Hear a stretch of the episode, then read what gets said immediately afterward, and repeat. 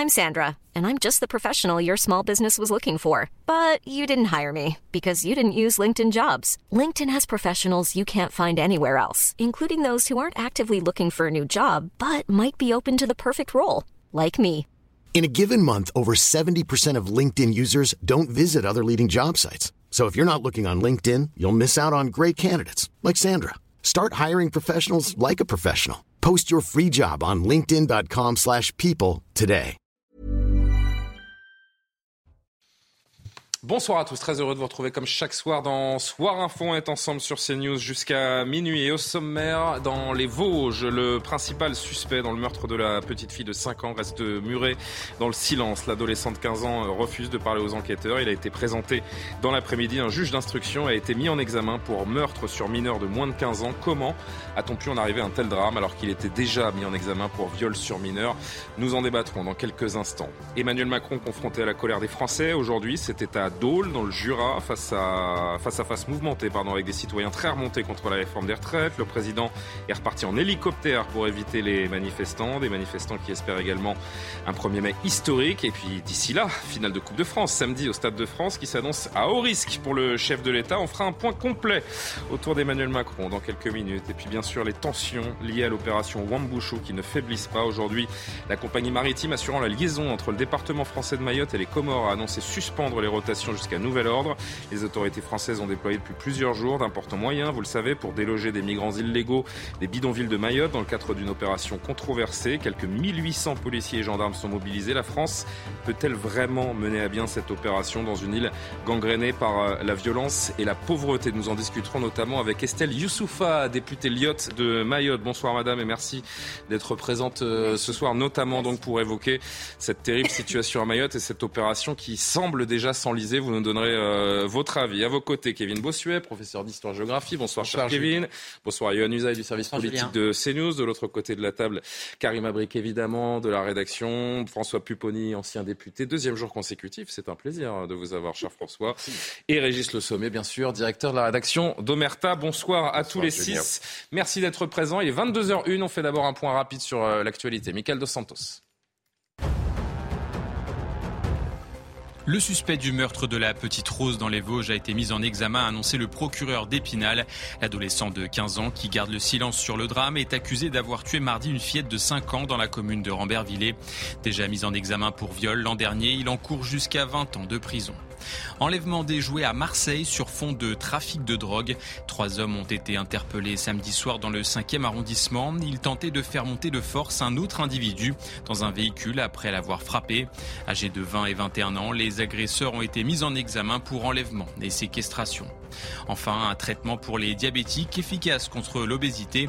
Le groupe pharmaceutique américain Eli Lilly a publié ce jeudi des résultats d'un nouvel essai clinique de sa molécule tirzépatide. Les personnes ayant reçu le plus haut dosage ont perdu environ 15 kilos en un an et demi. Ces injections pourraient être autorisées prochainement aux États-Unis. Et on va marquer une très courte pause. Et euh, avant d'évoquer la situation à Mayotte, on reviendra sur euh, cette actualité. Donc ce jeune de 15 ans mis en examen aujourd'hui pour meurtre sur mineur après euh, le décès, le meurtre donc de la petite Rose âgée de 5 ans seulement assassinée dans les Vosges. On y revient dans un instant. À tout de suite.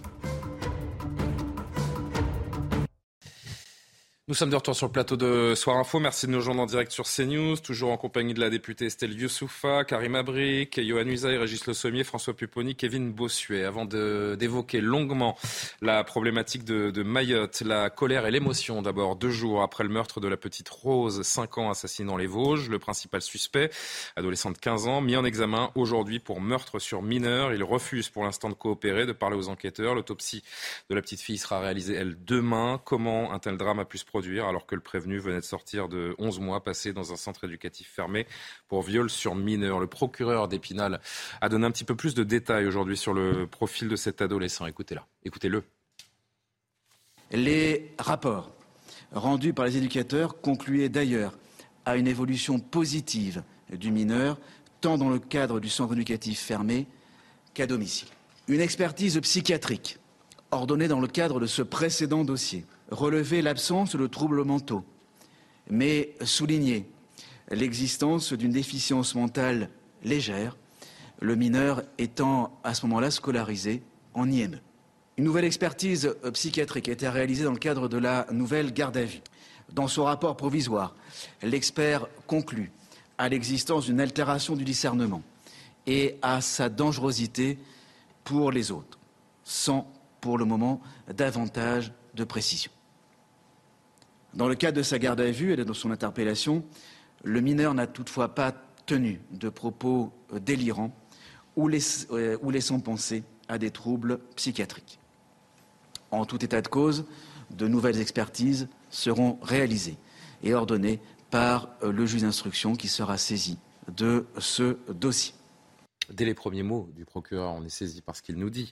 Comment expliquer que dans le centre éducatif, les évaluations psy euh, soient euh, positives pour cet ado et il sort et trois mois plus tard, il passe à l'acte et commet l'innommable? Ah mais c'est incompréhensible je comprends que les Français soient en colère. On a l'impression finalement d'un État qui est dans l'incapacité de protéger sa population. On a eu il y a quelques semaines une affaire qui nous a tous marqués, c'est l'affaire Lola, hmm. avec cette incapacité à faire appliquer les OQTF. Et là, on a une autre affaire qui touche une autre petite fille avec cette incapacité à suivre finalement ceux qui ont des troubles psychiatriques. Et ça fait des années que les médecins alertent sur l'état de la psychiatrie en France, sur l'incapacité à suivre notamment euh, les adolescents qui ont des problèmes. Donc à un moment donné, comment voulez-vous que les Français ne soient pas révoltés? Comment voulez-vous que les Français ne soient pas en colère quand ils voient ce genre d'affaires. Et quand j'entends certains à gauche qui nous disent que ce sont des faits divers, mais des faits divers qui se, qui se multiplient comme ça, ça devient des faits de société. Donc à un moment, il faut prendre conscience de ça, parce qu'encore une fois, ça accroît la crise démocratique avec cette impression que finalement, l'État ne nous protège plus et que l'État ne nous laisse, euh, nous laisse entre les mains euh, de gens euh, qu'il qui, est incapable d'endiguer. On va faire un tour de table, mais c'est vrai qu'on est on se dit qu'on est passé complètement à côté de la, dangerosité de ce jeune qui euh, aurait, je le mets au conditionnel puisqu'il n'a pas été condamné euh, pour ces faits encore, mais seulement mis en examen, il aurait violé deux enfants de 10 et, 11 ans, ce qui lui a valu ce, placement en centre de détention fermé. On se rend compte qu'en France, on est très en retard. On est très en retard, on n'est pas capable de mesurer précisément la dangerosité des, individus. C'est pas tout à fait ce que dit le procureur. Il dit, il y a eu une première affaire, il y a eu une expertise psychiatrique. Dis ce qu'il veut le procureur. Ce jeune homme était dans la nature et Il y a eu une expertise psychiatrique qui a considéré qu'il ne relevait pas de la psychiatrie. C'est ça, c'est la première expertise qui pose problème. C'est ce que dit le procureur en disant la première affaire, il y a une expertise, et là on a dit. Ensuite, il est suivi par des, des éducateurs de la PJJ, de la protection judiciaire et la justice, qui ne sont pas des psychiatres. Eux, ils regardent le comportement, mais ils n'ont pas aucune compétence et formation pour savoir s'il a des troubles du comportement. Ils vont juste le suivre, bah, le regarder. C'est un dysfonctionnement ou au moins une faille, parce que si on met des gens qui ne sont pas habilités pour juger de la dangerosité... Non, mais eux, ils ne sont pas là pour ça. il y a eu une expertise psychiatrique qui a considéré qu'a priori, il était normal. Ensuite, il est suivi par les services normaux de la protection judiciaire de la justice. Ce qui est grave, c'est que dans la nouvelle expertise euh, psychiatrique, dans le cadre de la nouvelle affaire, que sa conscience serait altérée. Et donc, ça veut dire que si on va jusqu'au bout, il n'y aura même pas de procès. Il sera déclaré irresponsable. Ah non, mais ça. Non, mais c'est pas là. Oui. Ah bah oui, la, la, nouvelle expertise, elle conclut à ça. Et quand on va jusqu'au bout du raisonnement, ça veut dire qu'il n'est pas capable d'être jugé.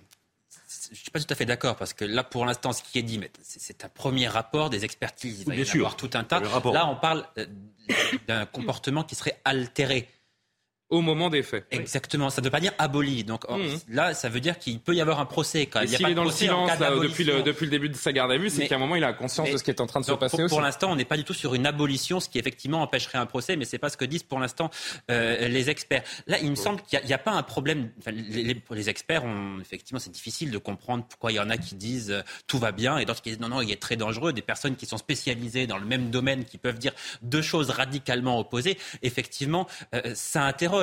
Ce qui m'intéresse interroge peut-être davantage, c'est le fait que de toute façon, ce jeune, qui est quand même soupçonné de deux viols sur des gamins de 10 et 11 ans, de toute façon, quoi qu'il arrive, il aurait dû sortir de ce centre éducatif fermé. Il mais c'est un problème. Il y était depuis 11 mois. C'est un problème. Oui, c'est un an maximum. Nous sommes d'accord. Donc, moi, le problème, c'est est-ce qu'il y a deux, il y a deux questions. Soit il faut pouvoir rallonger cette eh ben, durée d'enfermement, soit il y a un moment où la justice, ou alors, un an pour mener une enquête ou alors on le faire un procès. Alors, pas en même temps. Oui. Euh, ou alors, si quand il sort du centre éducatif euh, renforcé, il aurait peut-être dû aller, si l'expertise avait été faite, être suivi en psychiatrie. Oui. Et c'est peut-être là où le bas blesse. Le problème. Alors, Karim Abrik, et je reviens vers vous, euh, Régis, pardon. Non, mais certainement, il y, a, des failles. Je veux dire, on parle quand même de quelqu'un qui est sorti, et même pas trois mois après, des récidives. Et euh, sa mise en examen. Parce qu'il commet un meurtre. Oui, c'est ça. Oui, bien sûr. Mais je veux dire, sa mise en examen, quand même, si on, regarde, c'était des, faits extrêmement graves, extrêmement violents. Euh, on parle de viol sur mineurs, donc d'enfants de 10 et 11 ans. Donc déjà, je pense que je fais une distinction entre l'aspect, peut-être, euh, cette expertise sur la psychiatrie, mais il y a aussi la psychopathologie. Hein. Il y a des gens qui n'ont pas de, de maladie, entre guillemets, mentale mais qui ont de véritables problèmes psychologiques qui, qui font en sorte, en fait, qu'ils peuvent euh, faire différents actes assez problématiques. Mm. Et moi, je me questionne aussi sur la prise en charge euh, de ces jeunes et des mineurs. Je suis allée voir notamment le fameux rapport euh, sénatorial sur la, délinquance, sur les actes quand même qui sont commis commis par des mineurs. Et il y avait un chiffre qui m'a vraiment interpellée.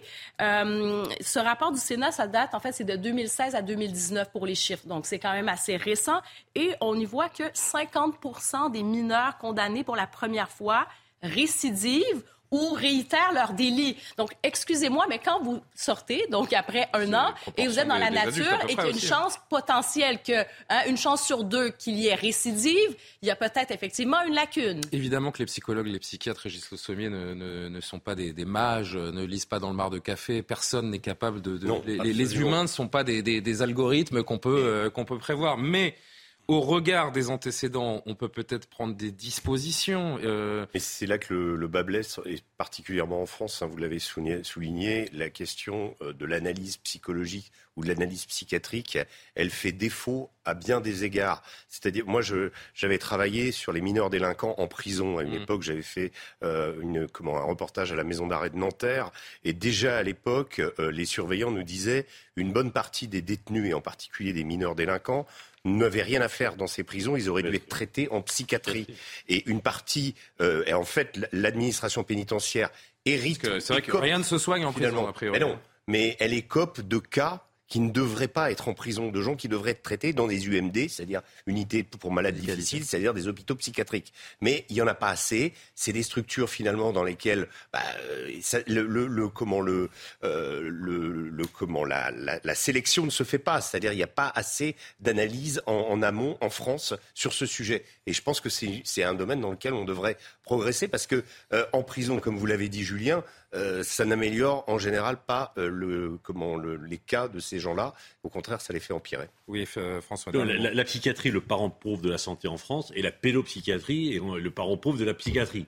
Donc en fait, y compris quand très jeunes, on, on constate des troubles de comportement chez les jeunes, ils ne sont pas pris en charge. Donc ça dérape. Et euh, ils peuvent se retrouver à, l'adolescence à passer à des actes plus graves.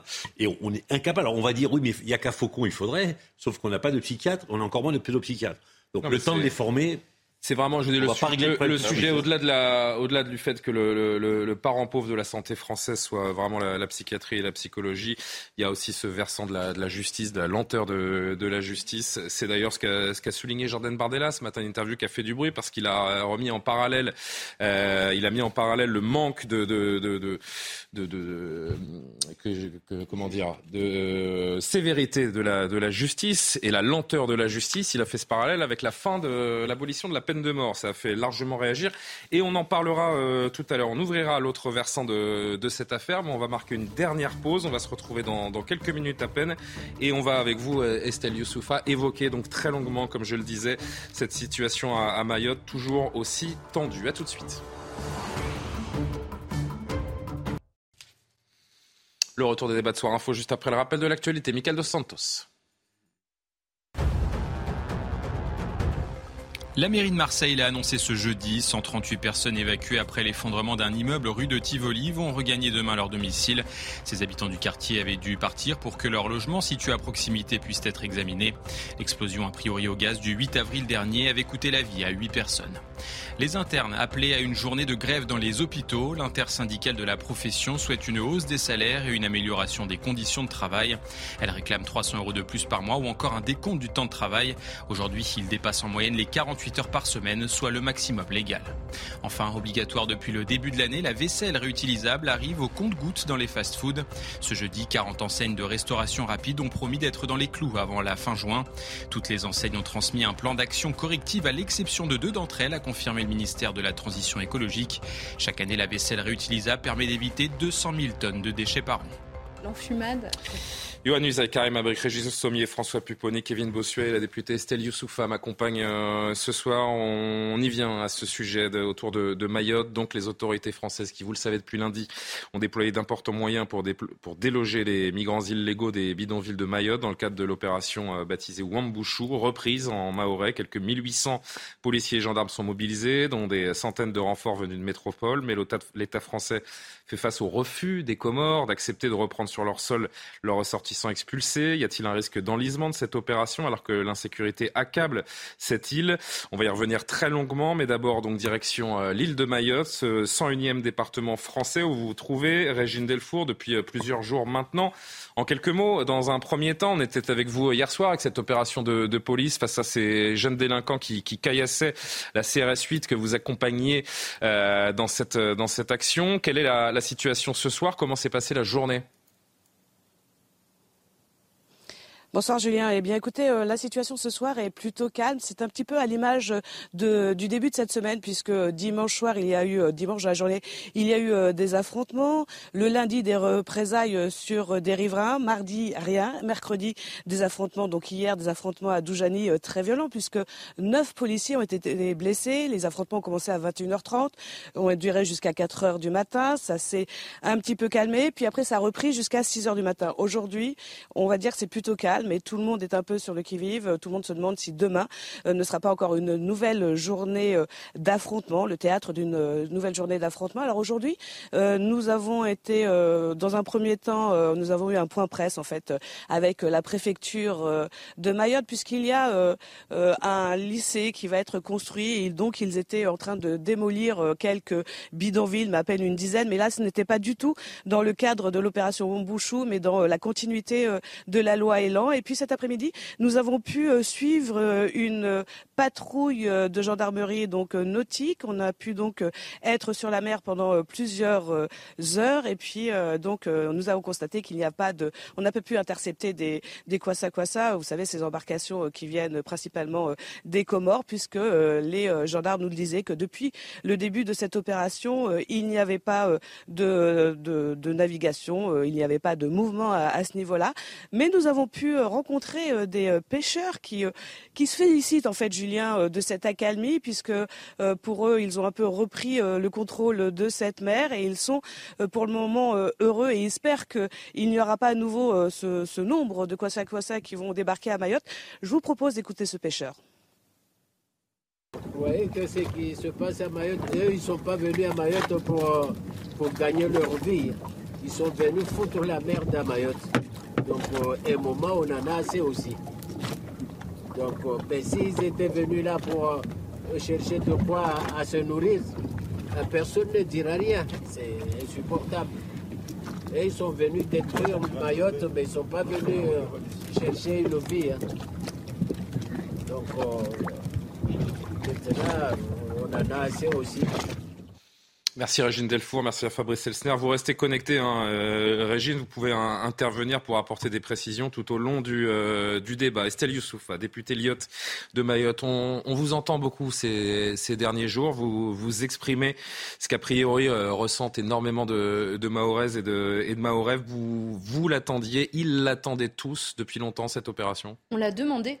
C'est nous, les élus de Mayotte et la population, qui l'avons demandé au hmm. gouvernement parce que la situation à Mayotte, elle est invivable.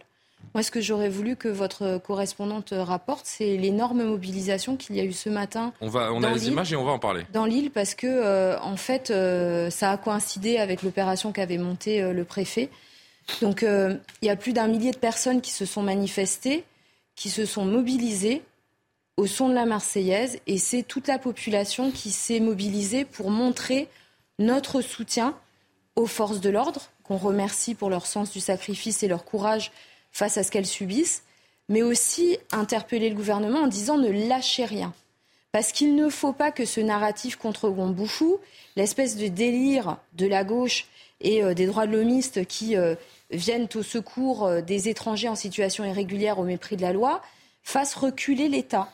Parce que à Mayotte, c'est une question de vie ou de mort. Soit on abandonne Mayotte, et en fait, je rappelle quand même que la Russie et la Chine sont en embuscade et que si on a une stratégie indo-pacifique, indo-pacifique et qu'on n'arrive pas, Mayotte, c'est l'axe indo. Pacifique, on pense toujours euh, à, la Nouvelle-Calédonie, euh, la Polynésie, mais euh, le début de l'axe indo-pacifique, c'est le canal du Mozambique et c'est la Réunion.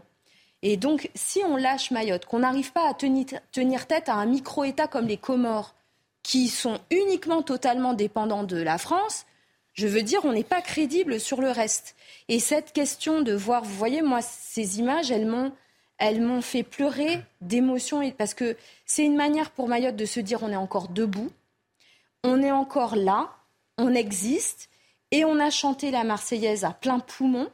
On a chanté nos chants traditionnels, le Maolida Chengue, qui est celui des hommes et des femmes qui se sont battus pour Mayotte française, parce que c'est une manière aussi de dire à nos compatriotes on existe. Ce narratif sur les clandestins est insupportable pour nous qui vivons un enfer. Les images que vous voyez depuis quelques jours, où vous voyez ces affrontements, c'est notre quotidien, notre quotidien. Et, et, ça, c'est plus possible. Et c'est pour ça qu'on est, qu'on est d'accord et qu'on soutient et qu'on dit il faut aller au bout de cette opération.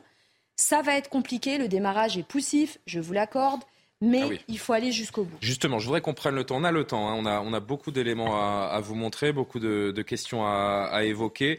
Euh, vous réclamiez à juste titre les images de ce rassemblement. Les, les, voici. Non, parce que je voulais. En fait, je veux chapitrer cette, euh, cette interview et ce, ce débat qu'on va avoir euh, entre nous. D'abord, je voulais qu'on évoque ces, ces, débuts poussifs et cette relation de la France aux, Comores. Évidemment que les, les rapports euh, entre les, les Mahorais et les, et les, Comoriens et les difficultés sur, sur l'île, je voudrais les évoquer aussi, que vous avez parlé de ce rassemblement, je voudrais qu'on entende, et après on évoquera cet imbroglio autour du, retour des, illégaux aux Comores. Mais écoutez donc deux habitantes interrogées euh, aujourd'hui euh, pendant ce, rassemblement de soutien à l'opération Wambouchou. Nous, ce qu'on nous a fait venir ici, c'est d'abord de porter notre soutien à cette opération Wambouchou. Mais euh, beaucoup plus que, euh, que cela, c'est d'abord aussi euh, faire revenir l'unité mahoraise, la solidarité mahoraise. Rappeler aussi l'histoire euh, de Mayotte, qui nous sommes, pourquoi est-ce qu'aujourd'hui nous sommes rassemblés ici. Et donc, revenir un petit peu en arrière, demander à tout à chacun aussi de prendre sa responsabilité. Nous vivons en prison chez nous. Nos maisons sont devenues des prisons. Nous vivons barricadés. Les enfants ne peuvent plus aller à l'école tranquillement. Le, matin, quand les enfants partent à l'école, on, a la peur au ventre. On a peur que les enfants viennent avec un bras en moins, un œil en moins. C'est invivable. Comprenez-nous. Ce qu'on demande, c'est juste être en paix et vivre tranquillement. On a demandé, on a voulu être français pour vivre libre et tranquille. Extrêmement fort ce deuxième témoignage. Nous vivons dans une prison, dit cette dame. C'est ça la réalité en fait. Oui, nos bourreaux sont en liberté. C'est une inversion des valeurs. Sont en liberté et nous, parce que euh, on a eu ce débat un peu plus tôt là sur la justice. Ça fait 20 ans, 30 ans que ça dure. Sur la sur la justice. Nous, à Mayotte, on a quand même le syndicat de la magistrature qui avait dit qu'il était, avant même l'opération, contre Wambouchou. On a eu des décisions de justice qui sont incompréhensibles d'une mansuétude coupable vis-à-vis de ce qui se passe, parce que je fais écho à ce que vous dites. Et en fait, nous, nos bourreaux, ils sont dans la rue, ils sont lâchés dans des familles d'accueil qui sont complètement dépassées. Et par contre, ils vont dans nos établissements scolaires qui sont cernés de barbelés nos enfants vont à l'école sous protection de la gendarmerie avec des bâtiments scolaires qui sont entourés de barbelés tant ils sont visés par des attaques de bandes de mineurs complètement déchaînés qu'on appelle des barbares en culotte courte et des terroristes. Parce que quand vous allez, et nous on ne peut plus entendre... Il a fait réagir ce mot de terroriste que vous avez utilisé il y a deux, trois jours. Parce qu'on ne peut pas entendre, on peut pas entendre l'excuse de la pauvreté pour dire qu'on utilise des cocktails Molotov et des machettes pour découper des gamins en morceaux. Ça n'a jamais sorti de la pauvreté, ça ne donne pas à manger. La cruauté, la barbarie ne nourrissent pas. Donc il faut arrêter. A fortiori à Mayotte. Mayotte a souvent longtemps été pauvre. On n'a jamais connu une telle criminalité, une telle violence.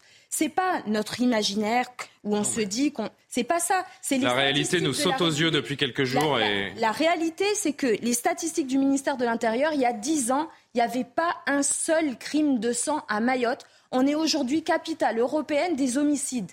Donc, si vous Quel a été le, le, le déclencheur, la bascule La bascule, c'est ça. C'est un flux migratoire complètement délirant. Des milliers de jeunes abandonnés par leurs parents parce que les parents comoriens estiment, lorsqu'il y a la, la, la, la police de l'air et des frontières qui vient les arrêter, ils ont leur enfant à côté d'eux et ils disent non, ce n'est pas mon enfant et ils partent sans. Parce que je rappelle que la loi, on ne peut pas expulser un mineur s'il n'est pas accompagné. Et donc, ces enfants sont abandonnés, se constituent pour certains en bande s'ils ne sont pas pris en charge par euh, les autorités. C'est un réflexe et en de survie. Fait, ils sont en train, en train d'être maintenant l'objet des réseaux criminels parce que quand même, il faut dire les choses. Quand vous êtes dans une opération de maintien de l'ordre qui, dé qui déclenche des mouvements pareils, les pauvres petits que tout le monde décrit, c'est ça ce qu'ils font au quotidien. C'est ça qui est en jeu. C'est-à-dire qui est le boss sur cette île Est-ce que c'est l'État ou est-ce que ce sont des bandes? Et en fait, quand vous êtes des mineurs comme ça, effectivement, tout le monde ici regarde en se disant il y aura bien un policier qui va aller attraper un de ces jeunes et ça va mal tourner. Là, on voit les Le échanges problème, de. Qu'est-ce qu'on fait? Qu'est-ce qu'on fait face à ça? On voit ces échanges de violence hier soir, euh, donc avec les délinquants et les, et les, policiers. Il y a deux écueils depuis, euh, depuis lundi qui font que pour le moment cette opération s'enlise un petit peu. Il y a eu cette euh, décision de justice qui a empêché la, la démolition d'un premier bidonville. On va en parler dans, dans, un instant. Vous avez évoqué le syndicat de la magistrature à juste titre et on comprendra pourquoi dans un instant. D'abord, je voudrais qu'on évoque les Comores parce que aujourd'hui, il y a eu euh, vraiment un ascenseur émotionnel, je pense, pour les Mahorais aujourd'hui, ou en tout cas les gens non, qui non, mènent cette opération.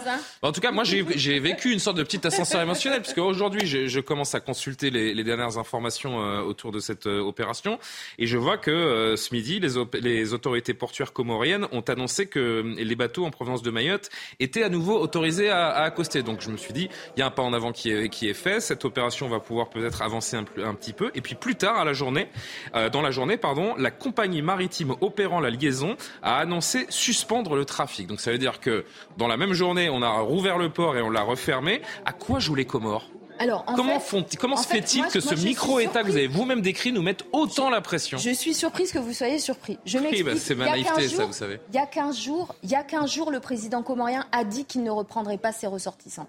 C'est pour ça que je vous dis ça. C'est parce que ça fait 40 ans que les Comores revendiquent Mayotte. Ça fait 40 ans que le Quai d'Orsay dort sur ses deux oreilles et refuse de faire son travail. Pourquoi ils ont annoncé avoir ouvert le port ce midi? Parce qu'il faut ouvert, monter les enchères. Et que sur le fond, sur le fond, la discussion a été de dire euh, on ne reprend pas nos ressortissants parce qu'ils n'ont pas de passeport. Je rappelle que l'accord qui a été signé en 2019 contre lequel pour lequel la France verse 150 millions d'euros et a payé les 150 millions d'euros aux Comores pour reprendre leurs citoyens, la clause dedans, c'est laisser passer, parce que les Comores n'ont pas de passeport pour tous leurs citoyens. Les trois quarts d'entre eux n'ont pas leur papier. Donc il y a un accord entre la France et les Comores. La réalité, c'est que les Comores ne respectent pas leur signature, ont encaissé l'argent et que nous, on tergiverse pour dire à quel moment est-ce qu'on hausse le ton. C'est ça le fond du sujet. Donc rien n'est réglé si... avec les Comores aujourd'hui. Mais rien n'est réglé, comme ça fait 40 ans qu'on essaye de dire il faut faire de la coopération. Alors pourquoi avec ça les évoluerait dans les deux prochains mois faire, Pourquoi les Comores faire... céderaient dans les deux prochains Parce mois pour récupérer leurs ressortissants monsieur, Là, c'est bas les masques. Parce qu'en en fait, les temps ont changé. Il y a 40 ans, on était nous, trois pelés et deux tondus sur un petit caillou très très loin de Paris. Personne ne savait ce qui se passait chez nous, mais maintenant vous êtes là.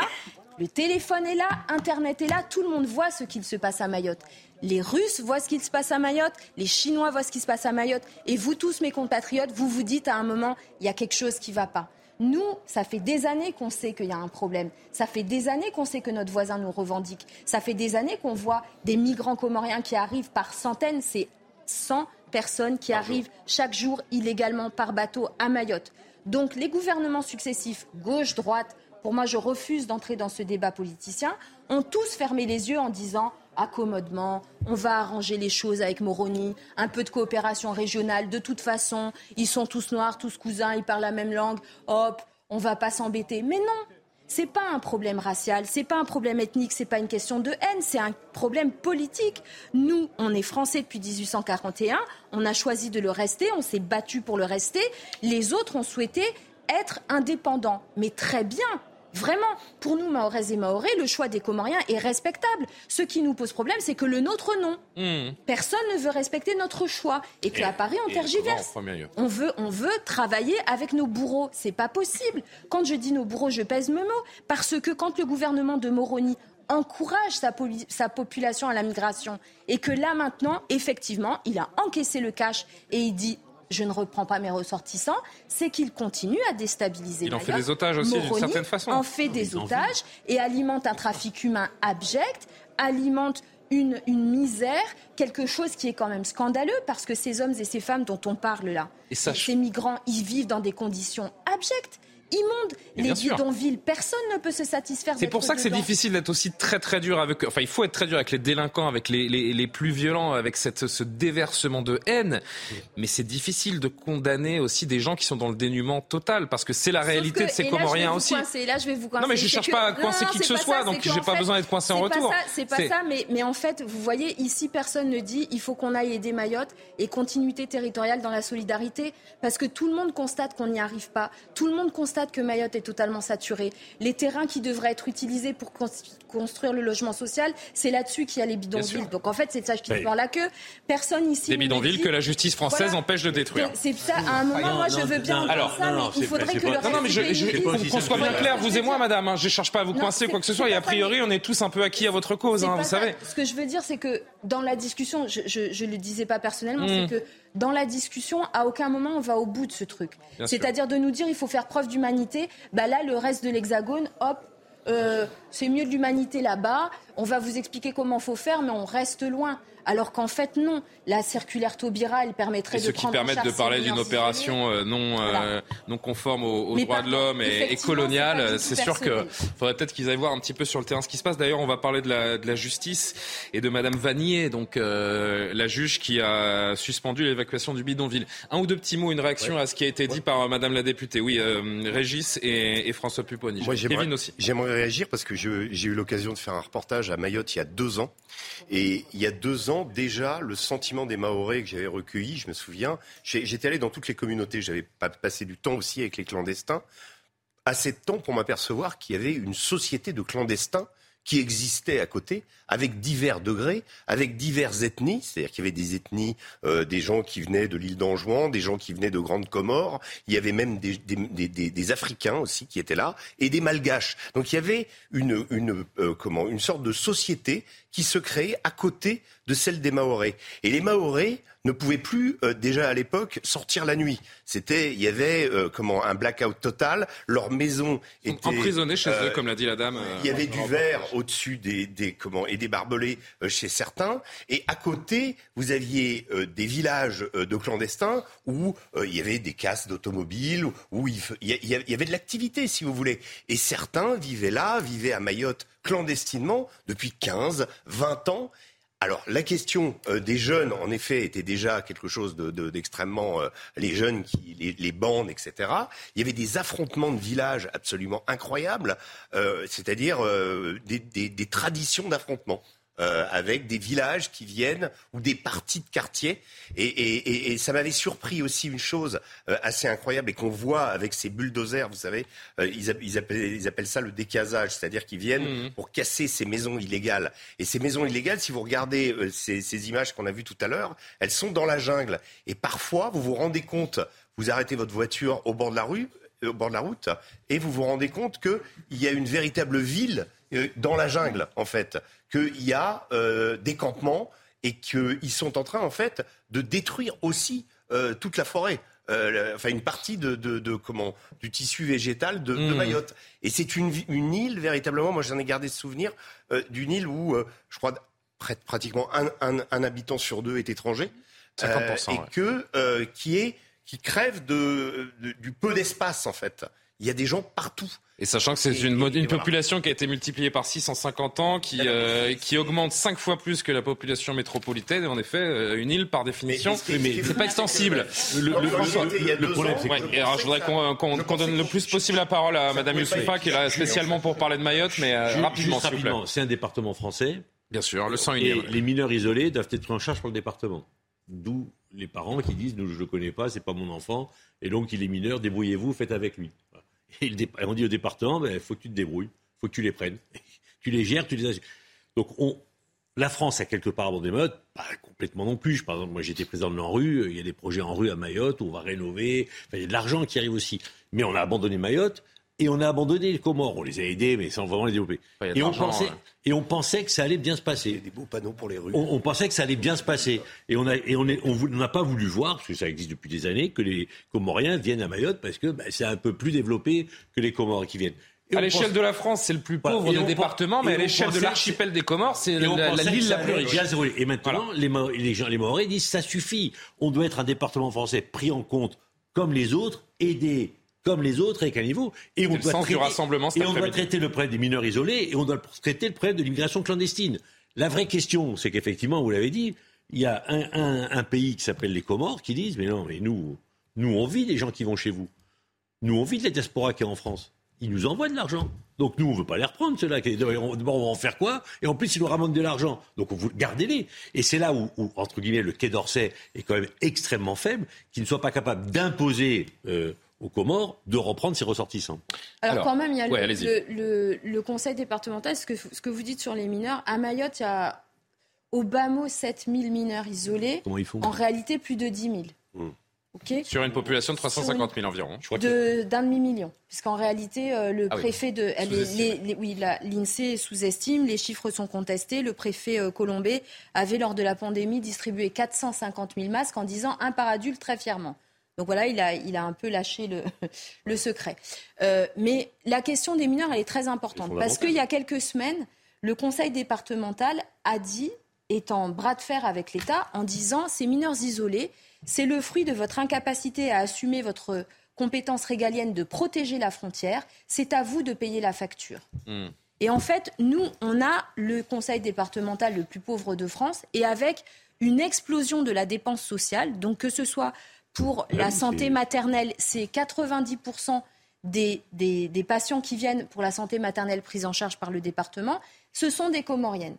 Et c'est la même chose pour les mineurs isolés. Et c'est le département qui paye. Et c'est le département qui paye. Donc en fait, c'est pas possible. C'est ce qu'ils viennent chercher, oui, c'est la plus grande maternité de France. Et donc en fait, et en même temps le plus grand désert médical de France. Il y a un sujet, c'est-à-dire de dire comment est-ce qu'on met fin à l'appel d'air. Et pour le moment, là où c'est le diable qui se mord la queue, c'est parce que l'État et les gouvernements successifs. C'est vraiment gauche-droite, il y a total consensus là-dessus, qui est, de dire il ne faut pas développer Mayotte, il ne faut pas développer parce que ça va donner envie, parce que euh, sinon ça va donner envie aux voisins. Mais à quel moment ça s'arrête? Et quelle est votre solution? Comment on arrête cet appel d'air? Mais par cette, cette, opération Wambouchou, c'est l'alpha et l'oméga de... Non, c'est un début, c'est un début, mais c'est pour ça que nous, nous avions demandé qu'il y ait une mobilisation de la défense nationale avec la marine nationale qui établit la, marine, mais la marine nationale qui a un bateau posté de manière permanente entre Mayotte et les Comores, parce que cette frontière, ce bras de mer de 60 km, n'est pas protégé. Donc moi, je veux bien toutes les discussions sur la souveraineté à Mayotte. Si on ne se dote pas de moyens suffisants, et par exemple Frontex, et par exemple Frontex avec l'Union européenne financerait la protection, parce que Mayotte c'est un territoire, c'est un territoire ultra européen. Mais écoutez, c'est mieux que rien parce que quand même à Mayotte, nous on a des intercepteurs, c'est des zodiacs. On n'a pas de garde-côte, je le rappelle, la France n'a pas de garde-côte. Et pourtant, c'est une puissance maritime. C'est-à-dire que quelque part, Mayotte, elle interroge des questions qui concernent le national. Est-ce que face à des culturelles de base, est-ce que face à des non mais c'est sûr.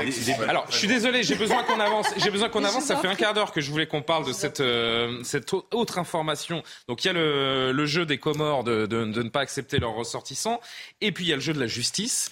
Euh, et on apprend aujourd'hui donc la justice qui a d'abord euh, fait capoter la, la, première évacuation et, et cette, cette, première volonté de raser un bidonville à, à Mayotte en début de semaine, et on apprend aujourd'hui qu'une délégation de juristes juristes envoyé par la défenseur des droits euh, va arriver pour vérifier donc un petit peu que tout cela se passe dans, dans les règles. En gros, on jette une suspicion de base sur ce qui se passe à Mayotte et sur cette opération menée par le ministère de l'Intérieur. Qu'est-ce que ça vous inspire? De quel côté est le défenseur des droits? Madame la défenseur des droits est cohérente avec elle-même.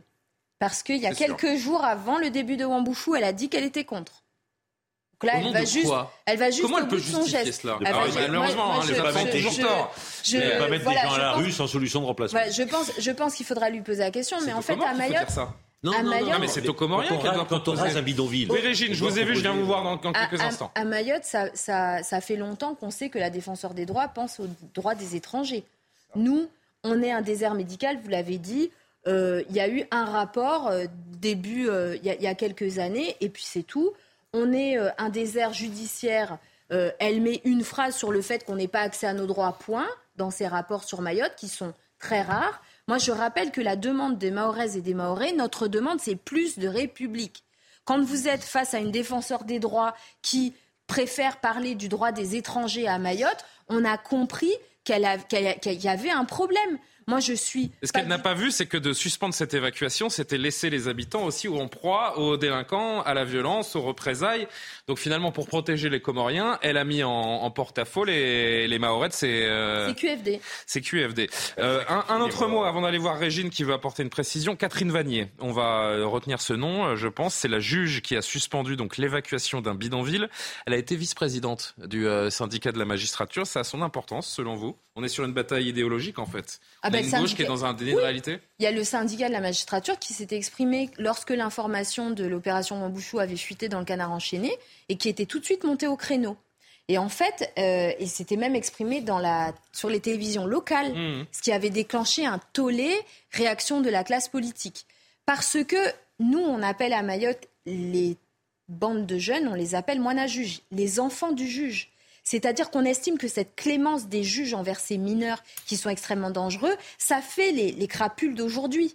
Et donc, on- nous, on estime qu'on a un sujet avec la justice. Et que quand il s'agit de défendre nos droits, il n'y a personne.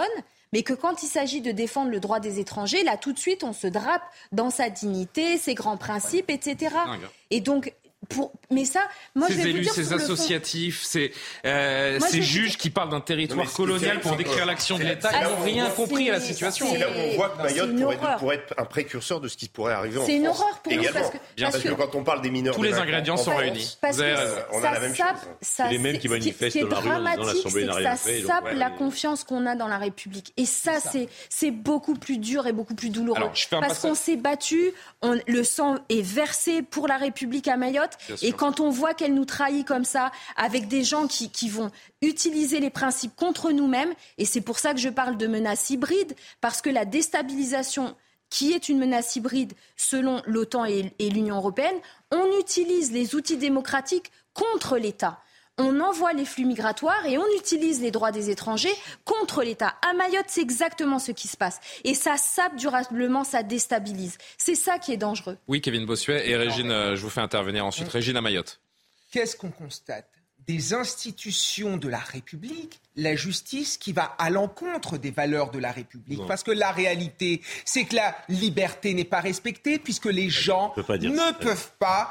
euh, Ah, pardon, mais, euh, peuvent- non, mais- c'est- la stricte. mais est-ce que je peux finir Oui, mon propos peux- Euh, Les, gens entendre. ne peuvent pas. euh, Il y a un déni de réalité. ne peuvent pas se non, mais non. déplacer en toute sécurité. Une remise en cause de l'égalité. Par exemple, face à l'école, les élèves vont euh, dans, euh, en cours la boule au ventre. J'ai vu mais- également qu'il n'y avait pas seulement demi-journée, hein, parce que Non, des mais- demi-journées, parce que les, les classes sont trop petites. Mais, Voilà, mais si je peux on confond deux choses. Enfin, la situation, on est d'accord. Kevin, non, mais- pardon, non, non, mais c'est moi qui l'ai coupé. Kevin. Kevin, allez-y au bout. Allez Dire au des bout. juges n'appliquent pas la loi alors s'ils appliquent la Ah, loi. pardon, je suis désolé. Autant pour moi. Régine Delfour à Mayotte, oui, qui voulait apporter une précision et je voudrais qu'on voit le reportage que vous avez tourné dans le bidonville de Kaweni. Euh, Régine, on vous écoute. Bah justement, je voulais parler de Kaweni euh, sur ce bidonville où nous avons, euh, c'est un, un- on parle du plus grand bidonville de France et nous avons rencontré euh, des familles. Il y a énormément d'enfants et il y avait cette euh, cette petite fille de, de 13 ans, cette adolescente de 13 ans qui s'inquiétait de savoir où, où est-ce qu'elle allait euh, partir et par rapport à ces logements qui doivent être construits euh, quand il y aura la destruction de de ces bidonvilles. Je voulais vous dire qu'hier donc il y a eu des affrontements, mais ces jeunes donc ces jeunes bandes là, ces ces mineurs isolés ont brûlé des logements qui étaient en construction. Merci Régine. On va voir ce sujet que vous avez tourné avec euh, Fabrice Elsner. Le, sujet, le récit est signé Marine Sabourin. Pas d'eau, pas d'électricité. Bienvenue, si j'ose dire, dans le plus grand bidonville de France. Regardez. Ici, c'est la salle où on peut regarder la télé et dehors, là, c'est là où on cuisine et on prépare tout à manger. Comme Alice Roy et sa famille, ils sont des milliers à vivre dans ces logements de fortune. Quelques mètres carrés à peine pour vivre sans eau ni électricité. En bas du campement, des dizaines de femmes viennent chercher de l'eau. Pour 1000 litres dans l'unique fontaine du bidonville, il faut débourser 37 euros. Si tu n'as pas le moyen d'acheter la carte, tu es obligé de venir ici voir quelqu'un qui peut te, mettre un peu de l'eau. Voilà. C'est ça qui, alimente tout le quartier en haut. Donc il y a, beaucoup de monde qui, qui vient en haut, on n'a pas de l'eau. Mais il y, a les mamans qui sont, pas, qui sont fatiguées d'amener de, l'eau ici jusqu'en haut. Ils sont venus ici faire la lessive. Voilà.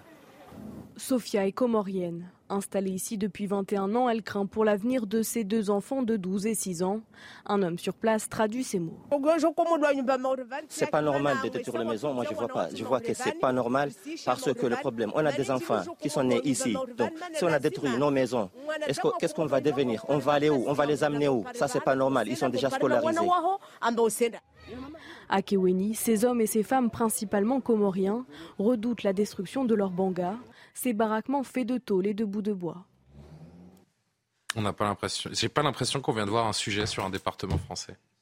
Non, c'est vrai, c'est profondément choquant, mais je pense que je pense que il faut quand même euh, entendre euh, traduire en fait ce qui vient d'être dit. Ces terrains sur lesquels sont construits les, les cases en tôle appartiennent à des familles qui payent des impôts dessus. Elles ont des propriétaires, ces parcelles. Toutes les terres. Quand, toutes les terres, il n'y a pas un centimètre carré à, Mayotte qui n'appartient à personne. Elles appartiennent soit à des familles qui sont euh, euh, fiscalisées dessus, soit elles, elles, appartiennent à la collectivité publique, mairie ou conseil départemental ou État. Mmh. Et donc, ces bidonvilles monopolisent et empêchent la construction des infrastructures publiques et des logements sociaux dont ces personnes ont besoin. Deuxième chose, quand on entend, et elle soulève cette dame quelque chose de très important, elle parle de son enfant en disant Moi, je suis en situation irrégulière, mais mon enfant est potentiellement français. Et c'est le cœur de la machine démographique qui opère à Mayotte. Ces femmes comoriennes arrivent pour accoucher à Mayotte et utilisent leur enfant comme encre pour euh, rester et être protégées de l'expulsion. Et ensuite, quand l'enfant aura 16, 17, 18 ans, elles, feront les papiers pour lui et elles bénéficieront du regroupement familial. C'est-à-dire qu'on est dans une situation, mais de cauchemar total des incohérences du droit des étrangers et du droit de l'immigration en France. Donc en fait, pour que tout le monde comprenne, en France aujourd'hui, si vous êtes étranger, même en situation irrégulière, mais que votre enfant est potentiellement français, il ne l'est pas. Il ne l'est pas, mais il l'est potentiellement. Vous n'êtes pas expulsable. et c'est ça. Et donc, et donc, ça nourrit une natalité. La complexité de cette situation. Ça nourrit une natalité. Alors, Karima qui n'a pas dit un mot encore. Ça nourrit une natalité complètement dingue. Ça nourrit une natalité. Alors, pardon, Karima, qu'est-ce que vous comprenez pas, François Je comprends pas. Les ni ni expulsables, ni régularisables, ça fait 40 ans que ça existe en France. On sait, on sait. Voilà, c'est pas qu'à Mayotte. Qu'est-ce qu'on attend pour faire changer Non, mais d'accord, mais c'est quand on dit voilà, ils ont des enfants nés en France, on ne, on va pas les régulariser on ne va pas les expulser. Voilà, la justice. Les bidonvilles, ce qu'on appelle les bidonvilles, c'est des gens qui construisent illégalement sur le bien d'autrui une construction. Ça devient une maison, et pour les expulser, il faut une autorisation du juge. Voilà, parce que ils, occupent illégalement un terrain, mais c'est leur maison, et avant de les expulser, on peut pas. Et donc, qu'est-ce qu'a dit la justice? Rentrer dedans, les dégager, ça s'appelle une voie de fait en droit. En droit français, ça s'appelle une voie de fait. Là, il y a des milliers de personnes qui ont construit des maisons. Il faut faire. Une Donc on n'agit pas? Mais c'est la loi. Non, non, non, non, non, oh, non, non, Monsieur non, Pupponi, euh, vous pouvez pas dire ça comme ça. Non, non, non, non. mais peu, vous pouvez pas dire ça comme ça. Non, non, il y, a deux, trois petits oublis. Il y a eu une enquête, il y a eu une décision de justice. Non, mais pas pour une un enquête. Il y a eu une enquête, bien sûr que si. Bah, excusez-moi, mais il y en a tout le temps à Mayotte. Mais c'est pas la loi. Donc en fait, c'est bidonville lorsque le maire a requis la destruction parce que ça posait un risque pour ses habitants. Je vais terminer, monsieur. Il n'a pas le droit, c'est la justice qui fait. Laissez terminer. Euh, il, y a, il y a une décision de justice. On demande l'action de l'État qui est validée par, la par, le, par le juge. Et ensuite, il y a une enquête sociale pour déterminer est-ce que cette personne est en situation régulière? Est-ce qu'elle a le droit à un relogement? Est-ce qu'elle a le droit, pardon, est-ce qu'elle a le droit à un relogement? Celles et ceux qui sont en situation irrégulière, en fait, sont expulsés et n'ont pas le droit au relogement. Celles et ceux qui sont en situation régulière ou qui sont français ont le droit au logement. Et donc la situation, c'est qu'ensuite, est-ce qu'ils acceptent l'offre de relogement Parce que ça ne leur convient pas. C'est beaucoup plus complexe que de simplement dire et de sous-entendre que c'est des voies de fait et que c'est complètement illégal. C'est pas ce qui se passe à Mayotte. Madame la députée, on ne peut pas reprocher à un juge, moi j'ai étudié les de justice, on ne peut pas reprocher à un juge, même s'il est du syndicat de la magistrature, d'appliquer la loi française.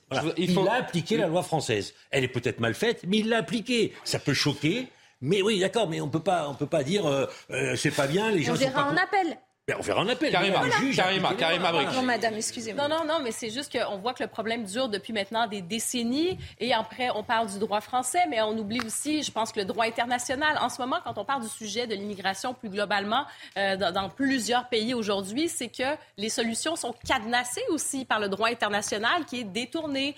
Et euh, je pense qu'il y, y, a cette question donc du droit au sol. Je peux comprendre en ce moment, il y a cette opération qui est assez spectaculaire, mais en même temps, on se dit est-ce que c'est une opération un peu marketing, comme on dit, et euh, ça va déboucher sur rien? Parce que au final, c'est quoi? C'est la question du droit au sol qu'il faut... Euh, le, droit du sol. Euh, est-ce que c'est un statut spécial pour Mayotte? parce que les conditions géographiques, géopolitiques sont spécifiques aussi à Mayotte. Donc, euh, qu'est-ce que vous espérez de, cette, euh, de, cette, opération? Parce qu'on a vu, des fois, il y a eu des opérations de Gérald Darmanin, on peut en, nommer quelques-unes qui n'ont pas nécessairement bien fonctionné parce qu'on était rattrapé par le droit international. On peut penser à l'opération, euh, rappelez-vous, de, l'Ocean Viking. le débarquement à Toulon. Qu'est-ce qui s'est passé? Rappelez-vous aussi l'opération un peu ubuesque de, pour Liman Iqiyoussen, par exemple. Bon, ben c'est ça. Alors maintenant, alors, en fait, je pense que parce que vous faites, allusion, vous faites, allusion, vous faites allusion au droit d'asile. Et en fait, à Mayotte, nous n'avons quasiment pas de demandeurs d'asile. Toutes les personnes que vous avez là sont des migrants économiques. Hmm. Donc en fait, les règles de l'asile auxquelles vous faites référence, parce que parce que sur l'opération, oui, mais sur la question de, de, l'Ocean Viking, par exemple, c'est la question du droit d'asile, et en fait, c'est pas le cas pour pour les ressortissants comoriens. Évidemment, la question de l'accession à la nationalité, la question du droit euh, du droit du sol, elle est fondamentale et elle fera ou pas l'objet d'un débat avec la loi asile et immigration ou pas. C'est-à-dire que pour nous, effectivement, à Mayotte, ça pose problème de savoir que cette discussion est reportée. Ah Parce que là, on voit avec cette opération qu'on est au cœur d'un dossier qui n'est pas du tout bien ficelé sur la question migratoire, sur la question des, bidonvilles. Est-ce qu'on va au bout ou est-ce qu'on laisse toutes les incohérences se concentrer sur un territoire et où là, en fait, l'État s'auto-handicape dans sa capacité à appliquer le droit et le normal. Parce que nous, fondamentalement, on est dans une incompréhension. Est-ce que c'est normal que des personnes qui entrent illégalement sur un territoire et résident illégalement ne contribuent pas à la richesse nationale bénéficient de plus de droits que les ce que les ne, supportent plus. Estelle Youssoufa, on est, on est un petit peu en retard. Non, non, mais c'est passionnant de vous euh, avoir et j'espère que vous reviendrez euh, nous voir parce que cette situation, elle nous, elle nous marque particulièrement et j'ai vraiment, euh, même personnellement, envie qu'on soit vraiment quasiment au, quotidien sur la situation à Mayotte. Un tout dernier mot et on va conclure. Je vais vous demander d'être synthétique, s'il vous plaît, madame. Il euh, n'y a pas d'autre choix. Il faut remettre de l'ordre à, Mayotte avant de s'attaquer. Parce que moi, la, première pensée que j'ai eue, avant de mieux comprendre et de m'intéresser plus profondément à cette situation, c'est bon, attendez, il y a des problèmes d'eau, de logement, des problèmes structurels fondamentaux dans cette île. Pourquoi est-ce qu'on ne va pas justement à s'attaquer à ça avant de faire de la répression En fait, sans répression. Non, c'est parce qu'on ne pourrait pas, euh, rendre... on peut pas faire de politique publique si on n'a pas de contrôle de sa population.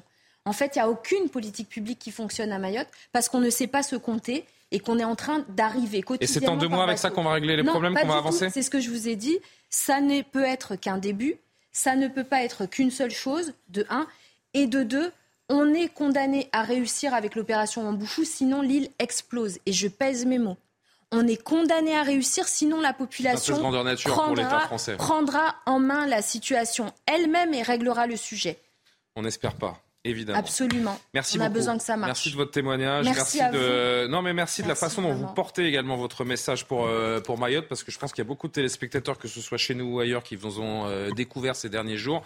Et je pense que vous faites honneur à cette île de, de Mayotte et vous la défendez admirablement. Donc merci infiniment. Il est un petit peu tard, pardon. Merci Régine aussi. Merci Régine Delfour avec Fabrice Elsner qui est à Mayotte pour euh, pour CNews. 23h03. Pardonnez-nous. Le point sur l'actu et euh, on avance avec une autre thématique. À tout de suite.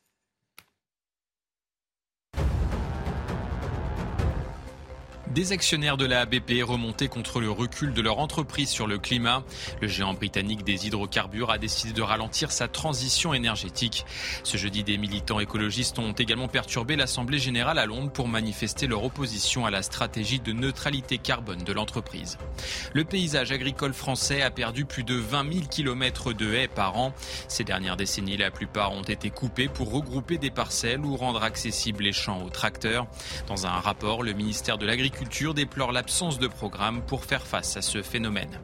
Et puis le Royaume-Uni écourte une grève des infirmières. Saisie par le ministère de la Santé, la Haute Cour de Londres a jugé le mouvement illégal car organiseur du délai légal de six mois. Le principal syndicat de la profession réclame des augmentations de salaire à cause de l'inflation.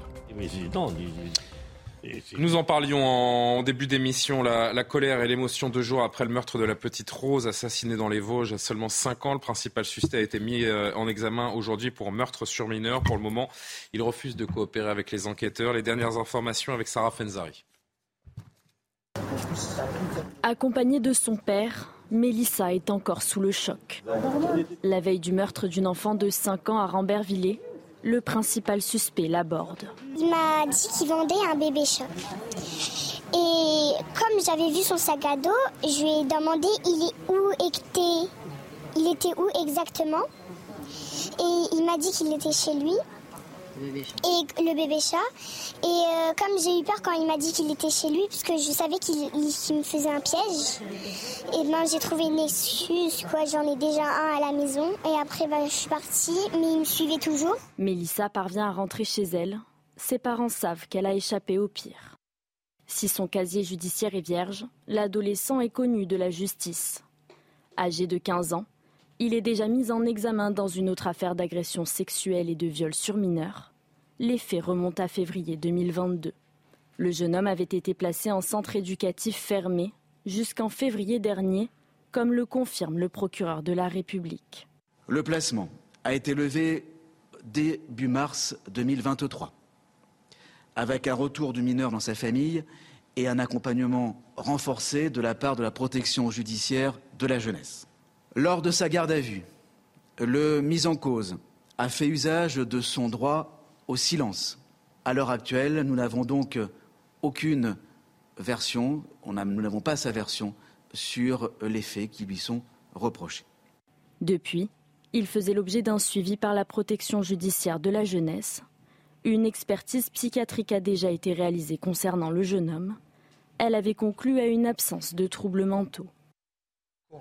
Il n'avait pas de casier, euh, ce jeune, parce qu'il n'avait pas encore été jugé pour le précédent viol sur, euh, sur deux garçons euh, de 10 et 11 ans, et faut-il le rappeler. En fait, au-delà de ce drame, au-delà de, de l'aspect, le volet psychiatrique qu'on a évoqué, si nos téléspectateurs étaient avec nous déjà en début d'émission, en fait, c'est la lenteur de la justice qui doit nous frapper. Yonesaï sur cette affaire aussi. Parce que le délai a été respecté, un an dans ce centre de détention, sauf que un an pour juger une affaire de viol sur mineur, c'est trop long. Bon, nécessairement, d'abord, quand euh, un adolescent de 15 ans tue, on ne sait pas encore de quelle manière, mais manifestement d'une manière assez barbare, une jeune fille de 5 ans, il y a forcément une faille quelque part. Quand on en arrive là, c'est qu'à un moment donné, où l'enquête devra le dire, mais il y a nécessairement eu une faille quelque part. Alors, après, il n'y avait pas de casier judiciaire, certes, mais il était quand même mis en examen pour deux viols, déjà. Deux viols sur des... Pas de casier parce que pas encore jugé, Pas mais encore mis en examen. mais mis en examen pour deux viols sur des jeunes hommes, euh, des gamins de 10 et 11 ans. Donc, est-ce qu'on peut remettre en liberté dans sa famille, dans, dans des conditions qu'il a déjà connues avant Est-ce qu'on peut le remettre dans des conditions comme ça, en liberté, même s'il y avait un suivi, mais un suivi bah, manifestement très minime Le remettre en liberté alors qu'il est déjà mis en examen pour deux viols, déjà ça, ça interroge. Euh, première question à se poser. Euh, remis en liberté, pourquoi? Parce qu'effectivement, il était dans l'attente de son procès. Et on ne peut pas le garder plus d'un an dans ces centres éducatifs fermés. Donc Qu'est-ce qu'on en fait? Il n'y a pas d'alternative, manifestement. Il faut les imaginer, il faut que le politique prenne en main ce genre de sujet parce que les, les affaires de ce type, malheureusement, euh, deviennent de plus en plus fréquentes. Comme les mineurs sont quand même de plus en plus concernés, pas par ces abominations, hein, mais, par, une montée de la violence. par une montée de la délinquance, de la criminalité, effectivement, ça interroge à nouveau sur la justice des mineurs, qui n'est manifestement, mais on le dit souvent, plus adaptée à la société qui est la nôtre aujourd'hui. Alors justement, sur la lenteur, euh, l'éventuelle lenteur ou la défaillance de la de la justice. Il y a une interview euh, politique qui a beaucoup fait parler depuis euh, ce matin. Je voudrais que vous réagissiez. C'est celle de Jordan Bardella chez nos confrères de RMC. Écoutez ce qu'il dit de la justice. Écoutez de ce qu'il dit de l'état de notre justice depuis l'abolition de la peine de mort. Il a été remis en liberté, moins d'un an après avoir commis un premier acte qui, là encore, fait l'objet d'une procédure de justice. Cela traduit, je pense, euh, la faillite de l'État dans son rôle de protection du peuple français et l'incapacité de la justice française, en tout cas d'une grande partie des décisions de justice, à protéger le peuple français. Et beaucoup de Français qui nous écoutent, beaucoup de Français qui ont lu, qui ont vu ce drame, ont le sentiment que la justice française est systématiquement du côté des agresseurs, des criminels et jamais du côté des victimes. Et il y a un sentiment de laxisme aujourd'hui dans les décisions de justice. Euh, l'échelle des peines s'est effondrée dans notre pays. Elle s'est effondrée depuis, il faut bien le dire, depuis euh, la, mise de côté de la peine de mort, depuis la, suppression de la peine de mort dans notre droit, qui a effondré la peine pénale. Moi, je ne suis pas pour le retour de la peine de mort. Ça veut dire quoi, ça, Jordan Bardella? Ça veut dire que la peine de mort a effondré l'échelle des peines dans notre société. Commentaire sur les propos de, Jordan Bardella. Depuis l'abolition de la peine de mort, notre justice est en échec. Alors certains y ont vu une nostalgie de la peine de mort. On verra d'ailleurs les, réactions des ministres Véran et Dupont-Moretti. Mais j'aimerais avoir votre avis. Ah non, mais les, propagandismes étaient de sortie. Ça y est, c'était le retour. Ils donnent un peu le bâton pour se faire battre, Jordan Bardella. Pardon.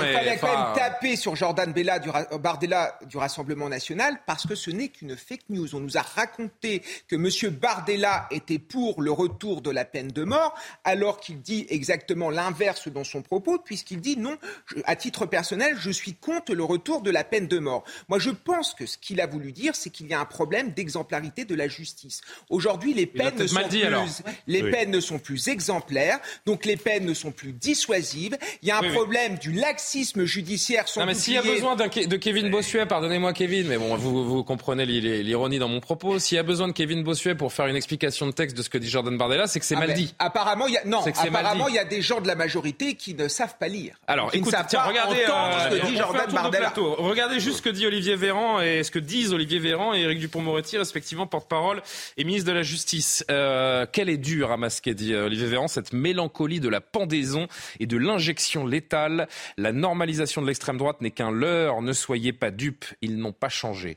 Et le ministre de la Justice, qui lui aussi fustige Jordan Bardella, au moins jadis, le Front National avançait à visage découvert sur le rétablissement de la peine de mort avec ses propos. Jordan Bardella, la nostalgie honteuse qu'il assume. Le parti de la guillotine est de retour. C'est un peu malhonnête. Non, mais ils, en, font peut-être, entre guillemets, un peu trop. Ils, se réagissent. Mais la vraie question de Bardella, il Qui est le plus contre-productif les, tweets du gouvernement ou la sortie de Jordan Bardella? Les deux, mon général. Non, mais ce, que, dit Bardella, c'est qu'avec la suppression de la peine de mort, la hiérarchie des peines s'en est trouvée perturbée. Et donc, globalement. Est-ce qu'il a raison là-dessus? Je crois pas. Normalement, en fait, ce qui veut dire, c'est que maintenant, les délinquants n'ont plus trop peur. parce qu'en fait, on risque pas de leur. Donc, mais donc ça veut dire que si on veut. Mais quel rapport avec l'abolition de la peine de mort ben, ben, Parce que comme ils peuvent plus se faire couper la tête, ils peuvent tuer des gens et ils craignent pas grand-chose. Voilà. Non, mais c'est ce qu'il veut dire. mais, mais, la conclusion d'après, c'est de dire, ben, si on veut leur faire peur, il faut remettre la peine de mort. Il y, a, y, a une chose, c'est que Bardella effectivement prononce le mot peine de mort. Donc là, fois. du coup, Évidemment, euh, il sait que ses adversaires vont s'engouffrer puisqu'il est le représentant du RN et qu'il va y avoir polémique. Donc quelque il part, faute politique, il le fait. Non, il le fait à mon avis pas innocemment pour remettre euh, la chose. Quel est l'intérêt en pleine dédiabolisation du parti de remettre des sujets qui fâchent C'est pas ça. Montrer la malhonnêteté. Pour l'histoire de l'échelle des peines il, a raison quelque part, dans le sens que même si lui-même, à titre personnel, et moi aussi, euh, on, nous regrette, enfin, nous, sommes pour, euh, pardon, euh, nous.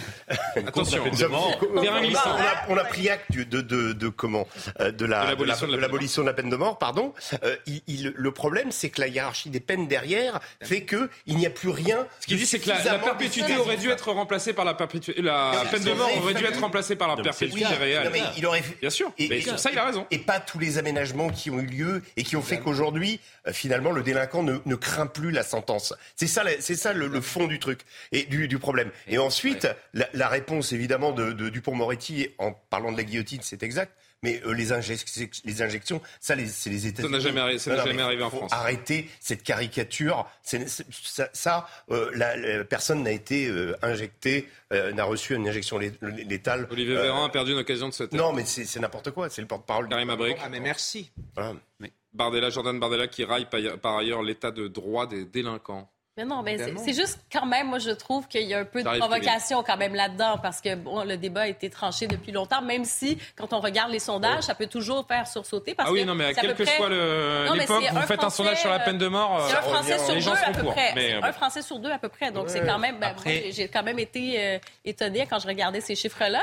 Euh, cela dit, donc, je trouve que c'est quand même un peu une provocation parce que c'est pas le premier pays en France où on a aboli euh, la peine de mort et on peut se questionner sur le système de justice, sur la, la sévérité des est-ce qu'on on va finalement, est-ce que les, c'est assez clément ou pas? Est-ce qu'il y a un laxisme judiciaire? Donc, de laisser passer, je trouve, ce débat dans un contexte où c'est toujours sensible de parler de la peine de mort, moi, je pense qu'il y a quand même une part de provocation. Johan faut pas mélanger tous les débats non plus. C'est-à-dire qu'on peut pas parler à la fois de délinquance et de la peine de mort, parce que la peine de mort, a priori, c'est pas fait pour la délinquance, c'est fait pour les criminels. Et Allez, il réagit au meurtre de la, petite Rose, oui, oui, hein, parce qu'on parlait, parce qu'on parlait, aussi de délinquance. Oui, oui, absolument Là, c'est un, un, assassin dont on parle. Et, en plus, il se trouve que euh, toutes les études ont montré que, de toute façon, remettre la peine de mort, ça n'aurait absolument aucun, impact sur la criminalité, parce que les la criminalité aux. Exactement, parce que les criminels, quand ils passent à l'acte, ils sont de toute façon persuadés qu'ils ne seront jamais arrêté. Et donc, évidemment, ça n'a aucune incidence sur la, baisse de la criminalité. Donc, euh, voilà.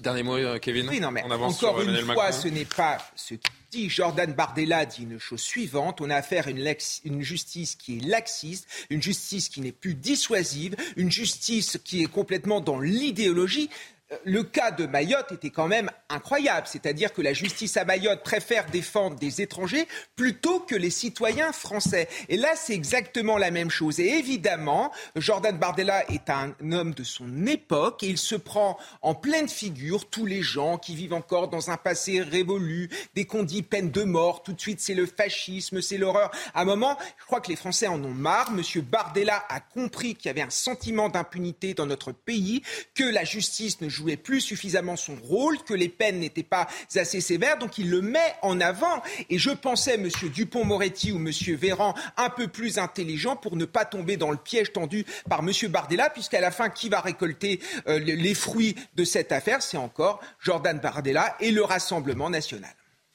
On verra. C'est une belle Emmanuel Macron, venons-y, s'est arrêté euh, aujourd'hui en fin de matinée au marché de Dole dans le Jura, avant de se rendre comme prévu au château de Joux, dans le Doubs, pour un hommage à Toussaint Louverture, lors de la cérémonie de la 175e, euh, du 175e anniversaire de l'abolition de l'esclavage en France. L'occasion pour le chef de l'État de discuter avec des riverains, bain de foule improvisé, évidemment. Florian Tardif nous raconte la journée. Emmanuel Macron qui est quasiment dorénavant à chacun de ses déplacements obligé d'emprunter un itinéraire bis. Euh, ce fut le cas euh, ce matin lorsque le président de la République s'est rendu au marché euh, de Dole. Ce n'était pas prévu au programme. Les journalistes ont été scindés en deux équipes. Une poignée de journalistes a pu embarquer au sein du convoi présidentiel afin de couvrir cette séquence improvisée donc par les équipes du président de la République. Le maire même de la ville de Dole n'a été prévenu que quelques minutes avant l'arrivée euh, d'Emmanuel Macron euh, sur le marché euh, de sa ville. Une méthode pour le moins inhabituelle, disons-le, mais assumée par les équipes du président de la République et Emmanuel Macron lui-même, puisque ces haltes surprises lui permettent de discuter librement avec les Français. Écoutez-le.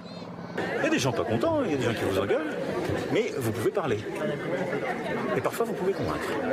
C'est ça qui m'intéresse, c'est de pouvoir échanger. Le désaccord me plaît. Parfois, vous n'arrivez pas à convaincre.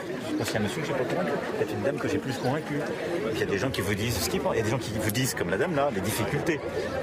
Moi, je vous contacte pourquoi Pour entendre les difficultés des Français, avoir des idées nouvelles, comprendre ce qui est, euh, essayer de, ressentir ce qui est compris, ce qui n'est pas compris, et aussi euh, pouvoir traiter des colères. Ces séquences permettent au chef de l'État de montrer qu'il n'est pas isolé, bunkerisé à l'Elysée et qu'il peut continuer euh, de se déplacer librement sur le territoire national à la rencontre des Français, des déplacements euh, qui se font néanmoins dans des conditions difficiles puisque de nouveau un comité d'accueil euh, l'attendait non loin du château de Joux où se rendait le président de la République, si bien que les équipes du chef de l'État ont dû en quelque sorte enclencher un plan B initialement. Le président de la République devait se rendre ici en voiture. Il a décidé d'utiliser un hélicoptère, comme vous voyez sur ces images, qui s'est posé en plein milieu de ce stade de foot afin de lui permettre donc de se rendre dans le château de Joux afin de commémorer le 175e anniversaire de l'abolition de l'esclavage. Ces séquences permettent donc au chef de l'État d'échanger avec les Français, mais ne permettent pas de faire oublier la contestation sociale autour de la réforme des retraites.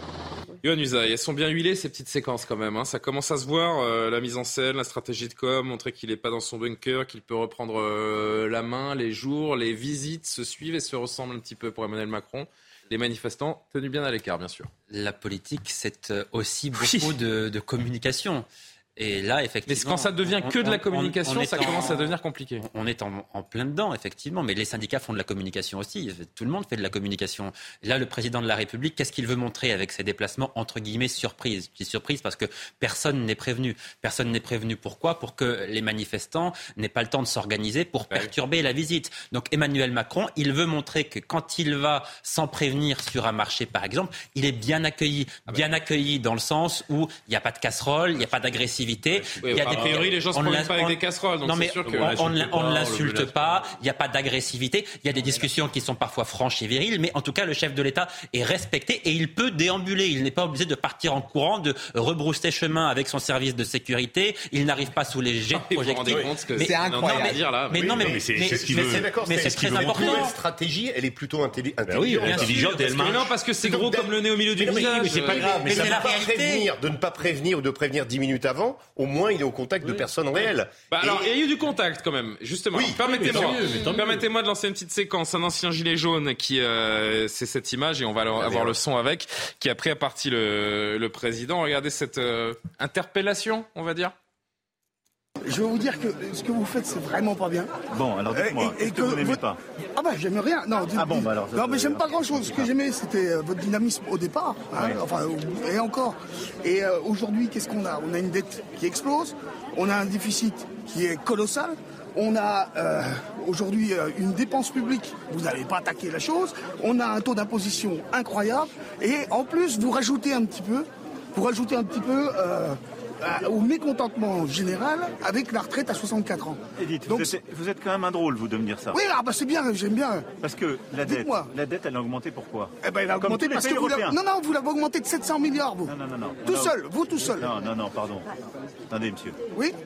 Qui, a été aidé pendant cette période de Covid On a tout fermé. Non, mais monsieur, c'est pas votre argent. Non, mais non, non, non, Vous dites non, non, non. Non, mais on l'a augmenté. Regardez, tous les pays européens, contrairement à d'autres périodes où la France a augmenté sa dette. vous croyez que les autres, comme les autres, si les autres font du mal, nous, on doit faire du mal Non, non, mais on a fait quelque chose pour préserver l'activité. Mais vous avez rien préservé du tout. Si, bah regardez le taux de bah chômage qu'on a. On a continué à créer. Mais votre taux de chômage, déjà, vous avez changé le mode de calcul. On a protégé. Mais non, dites pas de bêtises. Vous avez changé le mode de calcul, donc c'est évident. Après, monsieur, les impôts, on en a baissé le taux. Mais non, regardez dans tous les documents. mais, j'ai regardé.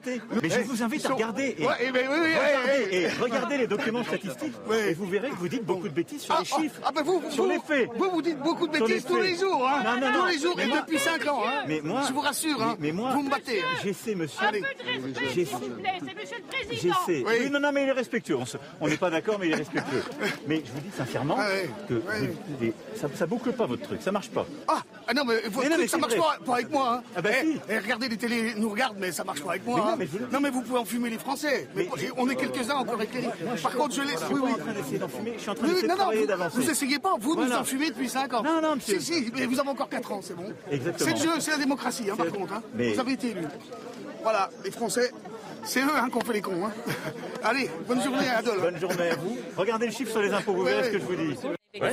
Ça, ça, ça, commente beaucoup sur le. C'est intéressant hein, de vous entendre pendant qu'on qu'on écoute ça. Vous trouvez ça bien? Oui, mais, pour le président, c'est excellent. et 5 en même temps, ça va être compliqué. Allez, Karima qui, commence. Je trouve qu'au début, donc quand euh, Emmanuel Macron a décidé de dire je vais aller euh, dans la population, je vais aller au contact et tout ça, ça semblait vraiment archi faux. Et on avait l'impression que c'était toujours je, je, je. Hein, C'était pas pour le peuple, c'était pour Emmanuel Macron, pour redorer son image. Alors, ça sonnait faux de A à Z. Il y a eu Hmm. l'épisode ça sonne vraiment... moins faux, vous trouvez? Ben, il y a eu l'épisode. Non, non, mais ce que je veux dire, c'est que pour Emmanuel Macron, je trouve qu'il s'en sort plutôt bien dans cette séquence comparativement aux casserolades où là, on était vraiment dans la Ah, tentative d'humiliation publique et il y avait une perte de contrôle totale. Et c'était vraiment en euh, Ah, désavantage. tout ce qu'il faut mettre en œuvre pour éviter les casseroles, Non, pour oui. éviter les bruits, pour, séquences comme ça, pour mettre ça le président terme. dans les meilleures conditions. Alors, ce qui est vrai, Julien, ça met un terme à l'homme traqué. Ce qu'on a vu jusqu'à présent, c'est le type. Oui, mais c'est factice. les c'est pas factice, les et, oui, on, il peut toujours dire que c'est c'est absolument pas factice, c'est euh, comment c'est spontané. Et, et rien n'était, là pour le coup, rien n'était préparé parce que, y compris les gens qui sont sur le marché, ils sont pas au courant. Bah oui, Donc ils ils savent pas pas qu'ils vont le qu'il s'est laissé rencontrer. un- un gilet jaune, non, un non, leader non, gilet il a jaune, rencontré euh, des Français. Voilà. Ben, c'est que Non, là, on quel- n'assiste pas à la Non, foule mais- lyncheuse. De- Donc, pour le président, c'est plus sincèrement, un aujourd'hui. sincèrement, quel est l'intérêt de ce genre d'image? C'est du théâtre. Nous faire Oui, croire que M. Macron bien.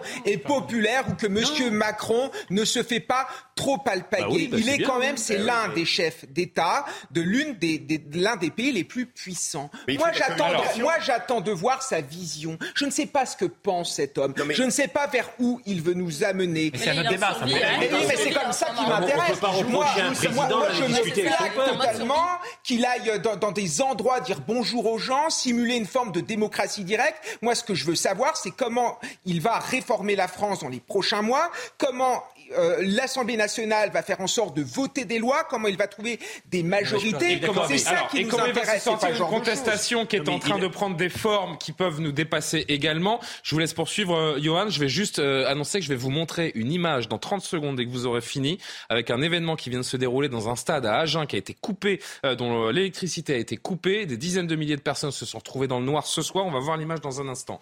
Allez-y, Johan. Non, simplement, on peut pas dire du président quand il ne sort pas, il Oui. est bunkerisé à Il l'Élysée. Il peut pas se déplacer. Absolument. Regardez le président coupé des Français qui ne veut même plus aller à leur contact. Et quand il se déplace, dire mais C'est n'importe quoi, c'est de la communication, ça ne sert à rien, ça ne m'intéresse pas. À un moment donné, il faut choisir. On ne peut pas toujours tout reprocher au chef de l'État. Alors on dit c'est factice. Là pour le coup, c'est pas vraiment pas factice parce que les gens qui sont sur le marché, ils sont pas prévenus. Il va vraiment rencontrer triés, des. Français qui sont là par hasard. Il n'y a pas eu de tri, il n'y a pas eu de sélection.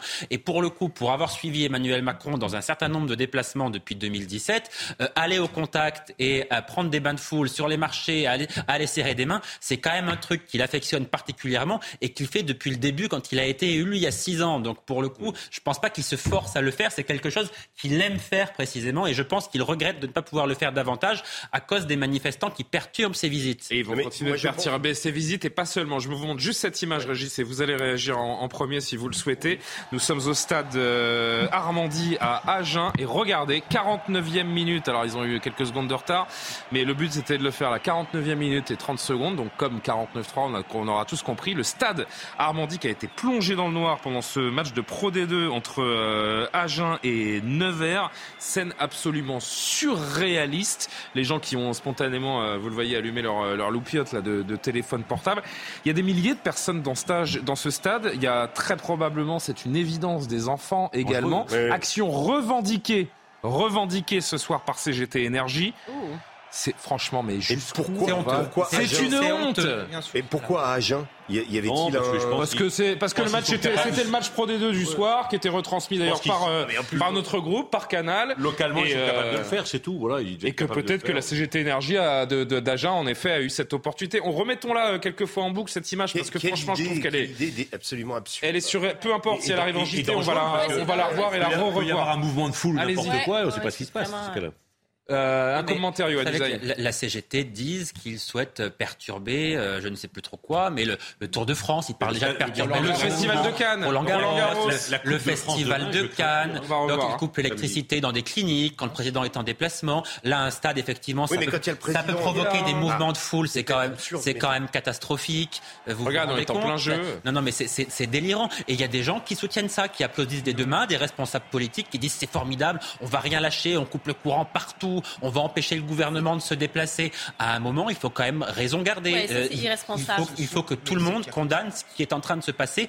et des actions complètement illégales de la CGT. Dans ce pays, on peut protester. Quand on n'est pas d'accord, on le fait savoir. Il y a une manifestation le 1er mai. Que tous ceux qui ne veulent pas de la retraite aillent manifester dans un cadre légal. C'est encadré, c'est très bien. Mais ce genre d'action, c'est inacceptable et elles doivent être condamnées par tous les élus qui s'inscrivent dans le cadre républicain. Incroyable image à Agen ce soir, fait plongé dans le noir. Plusieurs milliers de personnes qui ont été plongées dans le noir à la 49e minute. Action, je le disais, revendiquée par la CGT euh, Énergie. C'est un- c'est peut-être le point de départ dans de- de- d'encore Non, d'autres actions. Il y a le match au Stade de France Samedi. On va en parler juste après le JT. Souvenez-vous, il y a aussi des groupes écologiques qui font ça, écologistes qui font ça, euh, des extrémistes qui. Mais on euh, peut se comment- permettre tout au Oui, nom d'une euh, cause voilà. que l'on dit, que l'on croit juste en fait. Exactement, et l'imposer aux autres, et c'est-à-dire faire une, une sorte de, de, comment, de manifestation de colère sur des gens qui ne comprennent même pas ce qui se passe. Je pense que la plupart des, des spectateurs et des rugbyman sur la, sur la pelouse n'ont pas compris ce Mais qui- évidemment. ce qui leur était Michael. Dos Santos qui va nous faire un point sur l'actu. On va, on va continuer à parler de, de cette affaire et surtout de ce qui pourrait attendre le, le chef de l'État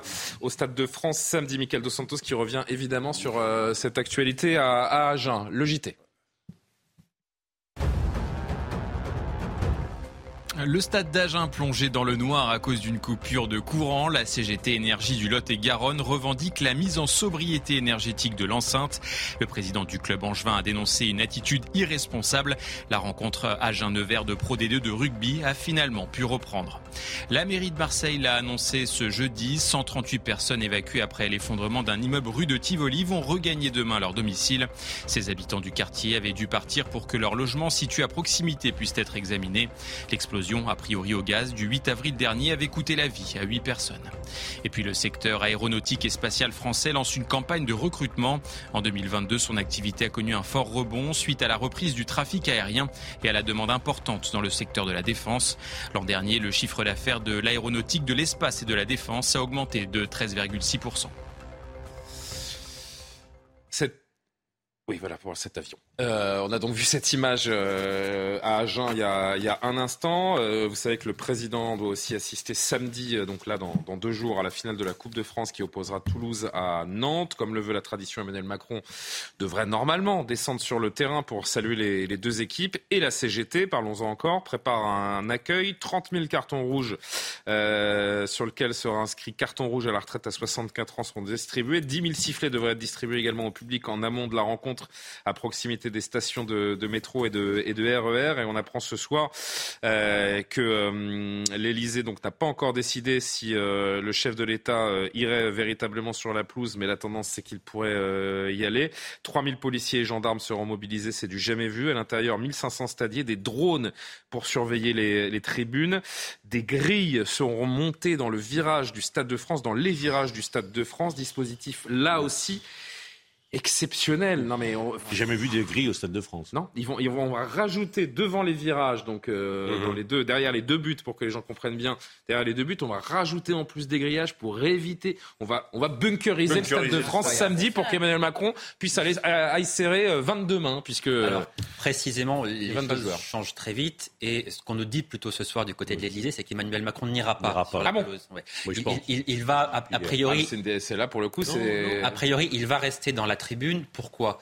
Euh, Parce que il y a un risque qui est quand même assez important si le chef de l'État va sur la pelouse serrer la main des joueurs, c'est qu'un certain nombre de supporters les plus radicaux, les ultras notamment, envahissent la pelouse. on peut Et là, évidemment, euh, le groupe de sécurité du président de la République n'est pas capable de faire face à 1000, 1500 pas ou faire 2000 personnes qui décideraient d'envahir la pelouse. Personne ne peut les arrêter. Donc la- le risque pour la personne, pour Emmanuel Macron, est trop important. Donc manifestement, il sera en tribune présidentielle. Ça change- la tribune... Pardon, mais c'est très versatile là, le- ce que veut faire ou pas le chef de l'État, parce que euh, on a des journalistes aussi du service politique. euh, Il y a il y a quoi Il y a Oui, mais- une heure, deux mais heures. c'est qui pour ça que je vous dis- que je selon vous dis que ça- change très Oui, vite. non, mais Donc, dans deux heures, il aura peut-être pris une autre décision. manif- C'est la sécurité qui décide. C'est possible, mais là, c'est pas, c'est pas Joe Biden, hein. Ouais, mais là, c'est pas, pas les là, secrets de c'est- service hein, qui s'occupent de. Là, c'est quand même très particulier. On est dans un stade, il n'y a pas un milliard de moyens de sortir du stade si ça se passe mal. Et au Stade de France, c'est vrai que la tribune présidentielle est quand même assez facile à sécuriser. Si ça se passe mal, il peut être évacué. Voilà. Comment? Autant ne pas y aller. Non, mais non, mais il faut pas y aller s'il va pas au bout du protocole la tradition. Le symbole n'est pas le même. Non, mais là, sa sécurité peut être en jeu parce que les 80 spectateurs, on les contrôle pas. Il y a quand même une. On les contrôle pas les 80 spectateurs. On ne sait pas qui ils sont. Il y a quand même des groupes euh, qu'on connaît. Enfin, il y a des groupes de supporters qui sont identifiés. Pas, sur une finale de la Coupe de France. Euh, oui, bah, vous avez sur les 80 000. Non, mais sur les 80 000, on, ne contrôle pas les gens qui ont pris des places. Non, mais vous savez qu'il y a des groupes de supporters des deux. Alors déjà, ce qui, et ce qui rajoute peut-être à la tension éventuelle, c'est que les groupes ultra de Toulouse et de Nantes sont rivaux et pourraient également se, euh, se, retrouver pour euh, des batailles rangées, comme on dit. Macron. Vous dites Peut-être pas. Je veux dire, qu'ils soient rivaux entre eux, ça c'est des histoires. Non, de non, non. J'ajoute. de supporters. J'ajoute que, au-delà de ce qui pourrait arriver contre Emmanuel. Macron et pour cette contestation, non seulement vous avez la contestation, mais vous avez des, gangs, enfin des gangs, non, des, groupes de supporters rivaux, les ultras, qui, ultras, qui, euh, qui pourront peut-être éventuellement se rencontrer et en venir aux mains. Je, je pense que sincèrement, il doit annuler sa venue ou pas au Stade de France? peut-être pas. Il peut être au stade. Il se fera siffler, il peut être au stade. Par contre, la sécurité, j'en suis convaincu, lui dit impossible d'aller sur le terrain. Parce que sur le terrain, enfin, attendez, Imaginez, il est obligé d'aller sur le terrain accompagné par quatre gardes du corps. C'est juste impensable. Mais si vous avez ces fameux, euh, ces fameux grillages derrière les virages et que les, les abords de la pelouse sont, euh, contrôlés et maîtrisés, a priori, rien ne l'empêche d'aller sur la Rappelez-vous le, stade de France, le, match France-Algérie, aucun stadier n'est capable d'interdire 30, 40, 50... C'est pas le dispo de France-Algérie. Là, vous avez un dispositif exceptionnel. Vous avez des drones, vous allez avoir des hélicoptères. Non, mais dans le 3000 policiers, gendarmes, oui, 1500 stadiers, des drones en tribune. À l'extérieur, mais 1500 stadiers, vous n'arrêtez, vous n'arrêtez pas euh, 300 personnes. Pour un match de foot. Et puis là, non. il s'agit pas de tirer des gaz lacrymogènes ouais, dans le ah, bah parce que ça provoque des mouvements de foule. Et là, ah bah oui, puis il y a des enfants. Non. Je pense qu'il va, y aller. ne peut pas être assuré à l'évidence. Et puis c'est un sujet aussi, parce que c'est un sujet pour Emmanuel Macron, mais c'est un sujet pour Gérald Darmanin. Quand Bien sûr. le passif de Gérald Darmanin avec le Stade de France, ça reste un caillou dans sa chaussure. Il ne faut pas se louper. Il y a la moindre fausse note samedi au Stade de France pour être euh, fatal à l'exécution. Y aller et rester en tribune. Vous dites? Y aller et rester oui, en tribune. Moi, je trouve qu'autant pas y aller. Je vous dis franchement, il faut pas faire les choses à moitié. Mais ça, je pense Soit il... y va et il joue le rôle du président de la République, comme depuis euh, des dizaines d'années, les présidents le font, à savoir descendre sur la pelouse, saluer tous les joueurs et remettre la, coupe à la fin. Et si c'est pour être planqué en tribune présidentielle, autant regarder à la maison au coin du feu avec. Euh, rappelez-vous l'image de. Nemo. Rappelez-vous l'image de, Lionel hein, Jospin. Hein, s'appelle Nemo. Rappelez-vous de Lionel Jospin Tétanisé sur son fauteuil pendant France-Algérie, avec entouré de gardes du corps, qui à un moment l'exfiltre. Il savait plus où il était. Et l'image, rappelez-vous, c'est en pleine campagne électorale, ça lui a coûté une partie de l'élection. Parce que ce sentiment d'un futur président incapable d'assumer une, situation de crise, donc pour Emmanuel Macron, c'est le, match de tous les dangers.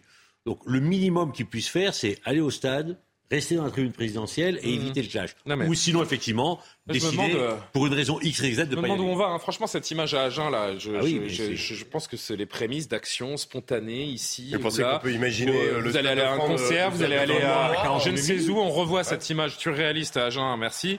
Euh, vous allez aller à Roland Garros, je ne sais où, au cinéma demain, euh, voir. Euh, tout, est, envisageable là. Tout est envisageable avec les risques inhérents que ça peut. Imaginez le Stade de France plongé dans le noir ah, bah, avec le président là, mais n'importe. Il n'y a pas des groupes électro au Stade de France, j'imagine. Ah je crois. Si, si, je crois qu'ils vont. Non, non, attends, j'ai vu passer ça. Non, non, j'ai vu passer ça. Je crois qu'ils vont quasiment y aller avec des groupes électrogènes. Qu'il va y avoir des groupes électrogènes qui vont prendre le relais. Ce qui semble normal à l'évidence, parce que là, c'est encore une question de. Normal, enfin, normal. Euh, non, c'est pas normal de devoir prévoir des groupes électrogènes pour faire fonctionner. Parce que ce qui n'est pas normal, c'est que la CGT menace de couper l'électricité. Ce qui n'est pas, normal, c'est normal. De la délinquance. Ce n'est pas normal, Comment en est-on arrivé là, C'est ça. C'est ah, Il faut. Non, mais c'est très important comme question. Non, non, ce que dit Régis, comment on Non, non, il ne faut pas inverser les rôles. C'est quoi la bonne question alors? La bonne question, il n'y a pas de question à se poser. C'est que c'est interdit, c'est de la délinquance, c'est même peut-être parfois criminel. Donc la CGT, là, il faut la condamner. On ne cherche pas justifier pourquoi la CGT en arrive et là. Et demain, vous allez avoir Sophie mais... Qui, comme lorsqu'on a reproché à la CGT d'avoir fait des coupures dans l'héros ouais. et que vous avez une clinique et des tables de chirurgie, elle est à la tête qui va aller à la télé demain pour dire mais, non, non, non il n'y a pour rien. Elle est à la tête d'un syndicat qui est, en train de gravement se radicaliser. Eh bien, il faut qu'elle le dise et qu'elle l'assume. Ça peut mal finir, hein, ça peut vraiment mal finir. Kevin et Karima. Les méthodes de la CGT sont des méthodes fascisantes. C'est que si c'est la vérité. Et là, on essaye de retourner les autres. Quand je vois euh, Régis qui nous raconte, mais Emmanuel Macron l'a bien cherché. Non, Ah je suis désolé. Non, mais c'est un peu ce qu'il y a derrière. C'est un peu ce qu'il y a derrière. J'essaie de comprendre pourquoi ce président-là particulièrement ne peut pas mais faire tous ce les autres. tous les Euh, autres et Jacques Chirac, on lui jetait des boules en c'est pas vrai. 95. Autour de la personne d'Emmanuel Macron, il y a une détestation. il y a- ça, prend des formes diverses et variées. Ça, on dirait que ça ne retombera jamais. Et c'est vraiment.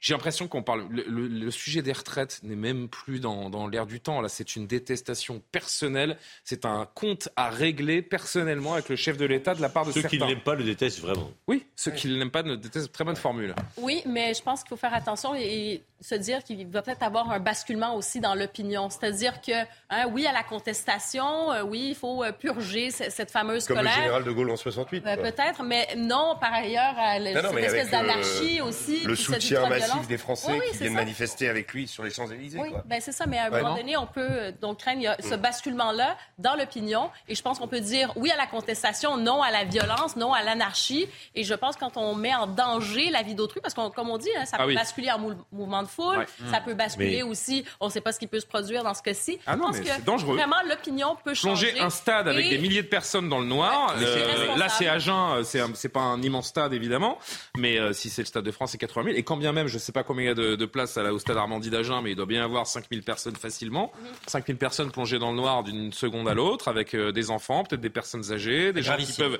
qui peuvent paniquer, qui peuvent. ça peut des créer des crises de- fascisantes. ça peut créer des crises de panique chez certaines personnes. Le- Enfin, je trouve ça, mais d'une irresponsabilité crasse. pas comment ça finit. David Lebars, David Lebars, le commissaire Lebars, qui était l'invité de Laurence Ferrari, qui, euh, qui s'exprime sur les, les éventualités de, euh, de perturbation donc au, au Stade de France samedi. Écoutez-le. Il y a un risque, je connais bien l'endroit, hein. j'ai été euh, commissaire de Saint-Denis, je connais bien le Stade de France. Quand vous avez une foule de 80 000 personnes qui vient, si vous avez euh, une organisation qui vise à distribuer des sifflets ou des cartons rouges, forcément on aura un risque qu'une partie de ce public fasse euh, dégénérer le match. Moi je rappelle que c'est du sport. Voilà. Il va y avoir des millions de Français qui veulent voir du sport. Ils n'ont peut-être pas envie de voir une séquence politique. Donc à ceux qui font ça de réfléchir à pas gâcher le sport.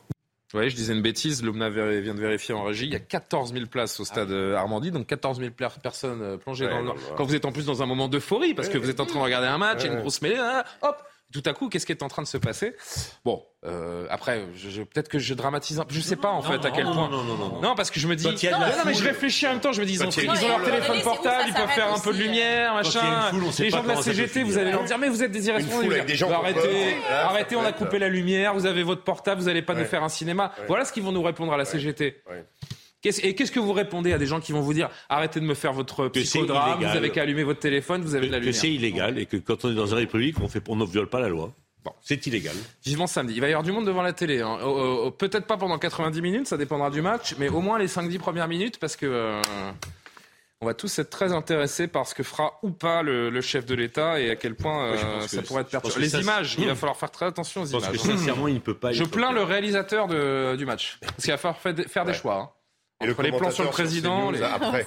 et le, com- moi, je- le week-end on est off. euh. Qui est-ce qui sera euh, pour 22h Je pense que ce sera Olivier de Carenfleck hein, qui, Ouais. va, qui va récupérer cette actualité. Bon. Euh... L'image, on l'a eu? Non, vous- non. Non, parce que la dernière image, c'est pour sourire, c'est pour... euh, Décompresser un peu. Ah non, c'est Frédéric Tadei qui est à l'antenne à, à 22h, donc, euh, et qu'on salue avec les visiteurs du soir, évidemment. Euh, la dernière image, la dernière image avant de refermer ce, ce soir info. Est-ce que vous saviez qu'on pouvait pratiquer le surf sur un fleuve? Non. Eh ben maintenant vous le savez. Ouais, ça, Regardez, on est dans l'état brésilien de Maranhão, euh, c'est dans l'Amazonie, au nord-est du Brésil. Une vague, une immense vague, est provoquée par la rencontre de l'eau du fleuve Méharim avec celle de l'océan à marée haute. La vague déferle à contre-courant pendant plus d'une heure à 30 km heure, ce qui permet à ces amateurs de surf, euh, à Harry très précisément, euh, venus d'Amazonie ou de plus loin d'ailleurs, euh, des habitués de surf en, mer qui, viennent ici chaque année pour pratiquer ce, ce sport de manière peu conventionnelle. C'est sympa, hein? Très sympa. Non, c'est joli, ça se fait des belles images. fait très envie. Et puis c'est, euh, ça semble moins dangereux. Moi, j'ai presque envie d'y aller avec eux parce que vous vous posez sur la planche, là, vous vous laissez porter la vague pendant une demi-heure. Vous avez la vague. Alors oui. qu'à l'océan, bon, bah, ça dure 10 Ouais, secondes, ouais. quoi. Là, la vague, c'est une demi-heure. Ouais. Vous faites je, sais, je ne sais combien de kilomètres. Ça doit être super à vivre.